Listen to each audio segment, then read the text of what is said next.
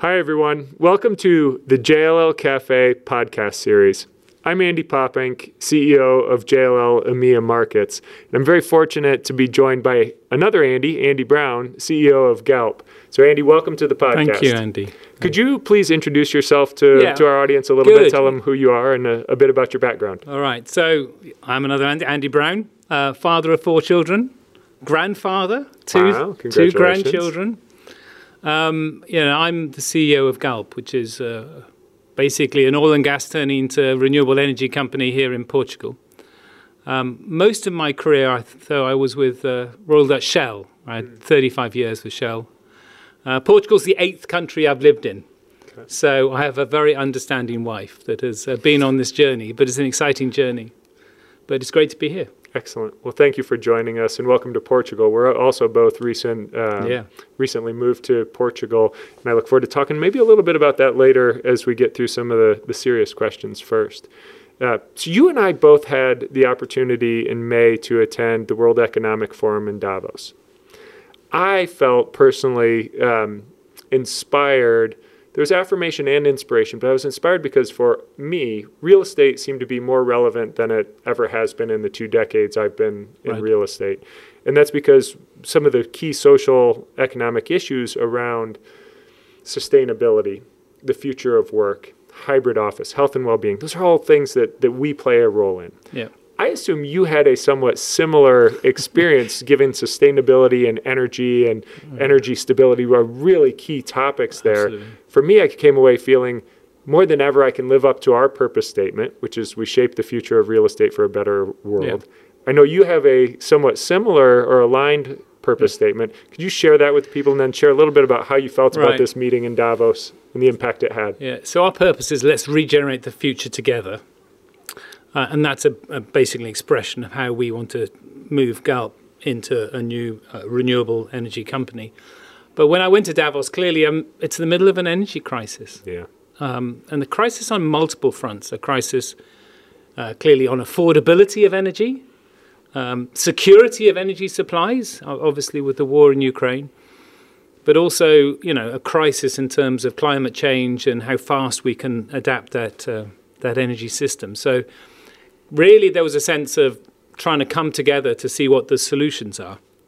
And it's interesting, you know, sort of the, the built environment is consumes what thirty percent of the world's energy. So you know, 38 percent. yeah, so you're right in the middle of this. Um, but what I did find, though, is that there was multi-sector sense of, of trying to resolve those issues, um, trying to accelerate the alternatives. A lot of talk about hydrogen, but also everyone becoming much more aware of not only their own emissions, but the emissions of you know what they build or what they produce, the scope three emissions, um, and and therefore I think getting that whole sense of what the CO two footprint of businesses are from an end to end, I thought was much more prevalent than I've seen before. Yeah, yeah, and uh, um, I was impressed. There were some very forward-thinking um, ideas that were put forward. Al Gore was there, who was Yes. very adamant about making sure there was we're limiting the greenwashing that goes on, Yeah. which is people talking about the changes they're making, but having making sure the impact is real,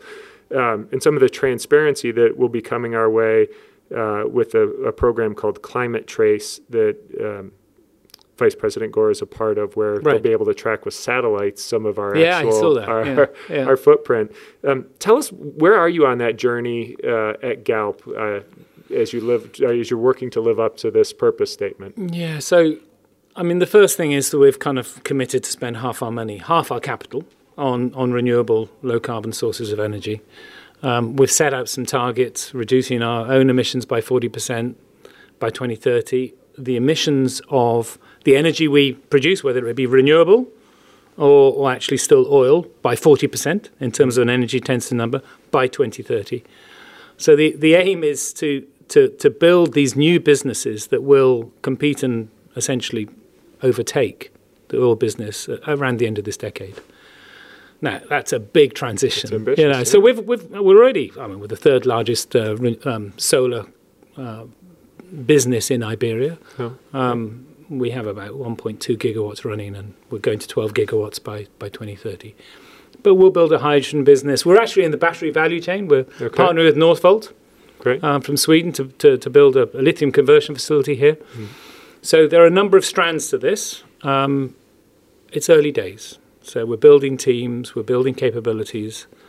Um, we're having to change the way we work as well as the portfolio. So Yes. it's, it's a big transition. Yeah, it's both. I, I think I, I agree with you. It's changing the way we're operating on a daily basis while also looking forward into the strategic solutions. I'm a big believer that technology can certainly play a significant role Yeah. in helping us through through the climate challenge. Um, back to kind of our world and the built environment, Yes. which you mentioned, and, and I think the measure is 38 to 40 percent of carbon emissions come from the built environment. The majority of that comes in the operations.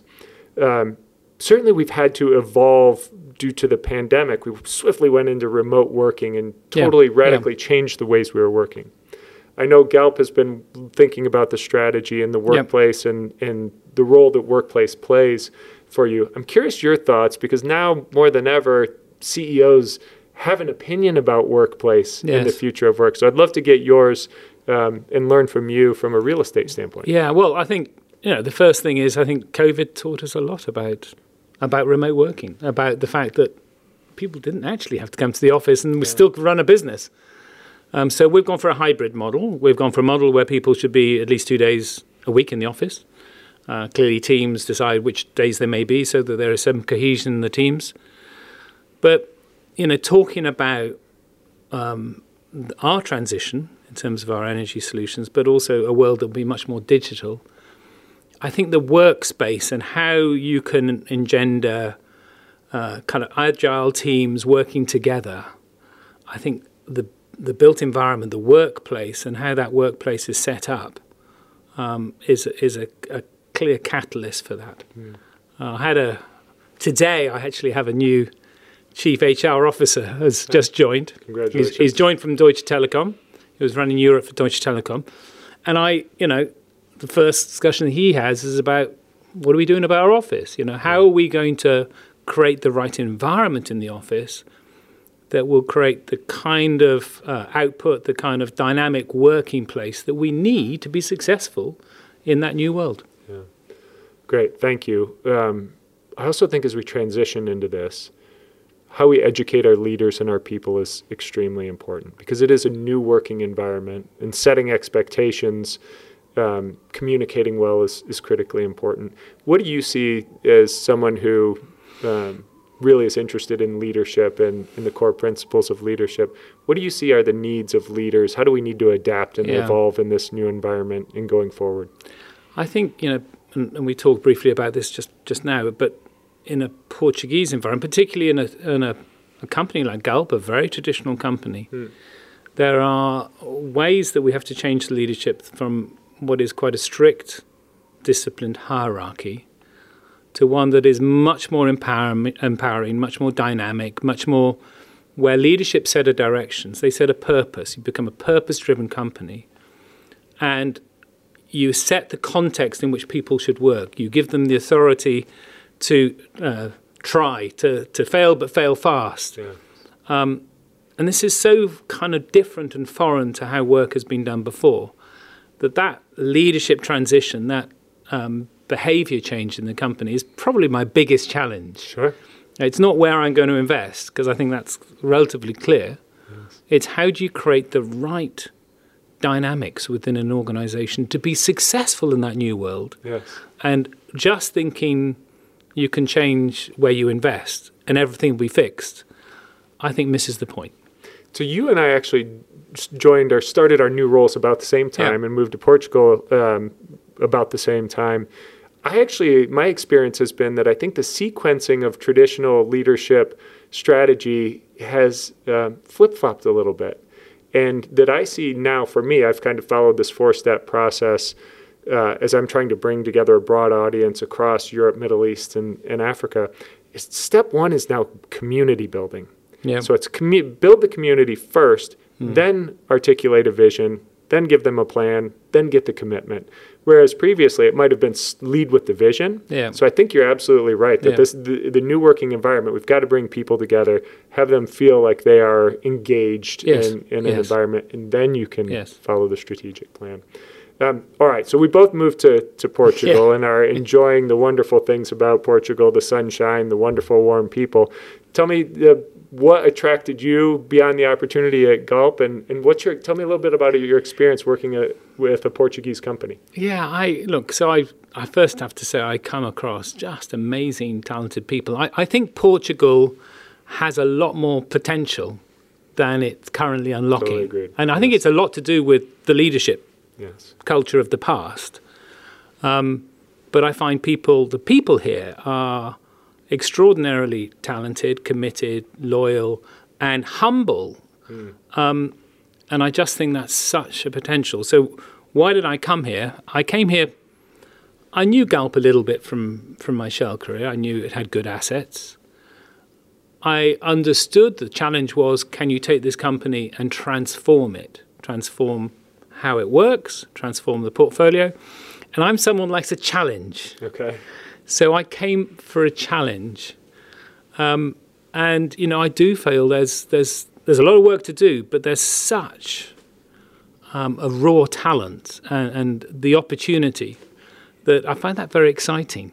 Um, and so, you know, I'm delighted I came. And, you know, I've, I'm very enthusiastic about what the future can hold.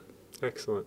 I, I have to agree. I, I mean, I've had such a wonderful experience, hardworking people, very talented, as you said. And the, it's interesting you say humble because my experience has been certainly this kind of um, pride in, in country and what they do, but a, a servant leadership Yeah. style that Yeah. to me it just hits hits the spot. Um, excellent. Well, what what has surprised you about living in Portugal? Anything in particular that, that sticks out? No, I think it is this. You know, the, for me, the I think the surprise has been the quality of the people. Hmm. I, I, I also, from a very personal standpoint, I find the diversity of things you can do in, in Portugal. I mean, one of my biggest problems, I have to go to work, you know, because whether it's Lisbon itself or, you know, the beautiful towns or the, the hills or the beaches or the golf courses, there's so much to do here. It's extraordinary. That's why the real estate market is so overheated ah, here. It's amazing. Yes, uh, because everyone wants to come here. So I think it's a great place, great people, great opportunities. Um, it's just finding enough time to fit it all in. Excellent. Well, Andy, it, it's awesome that you are here in Portugal. Thank you for joining the JLL Cafe podcast.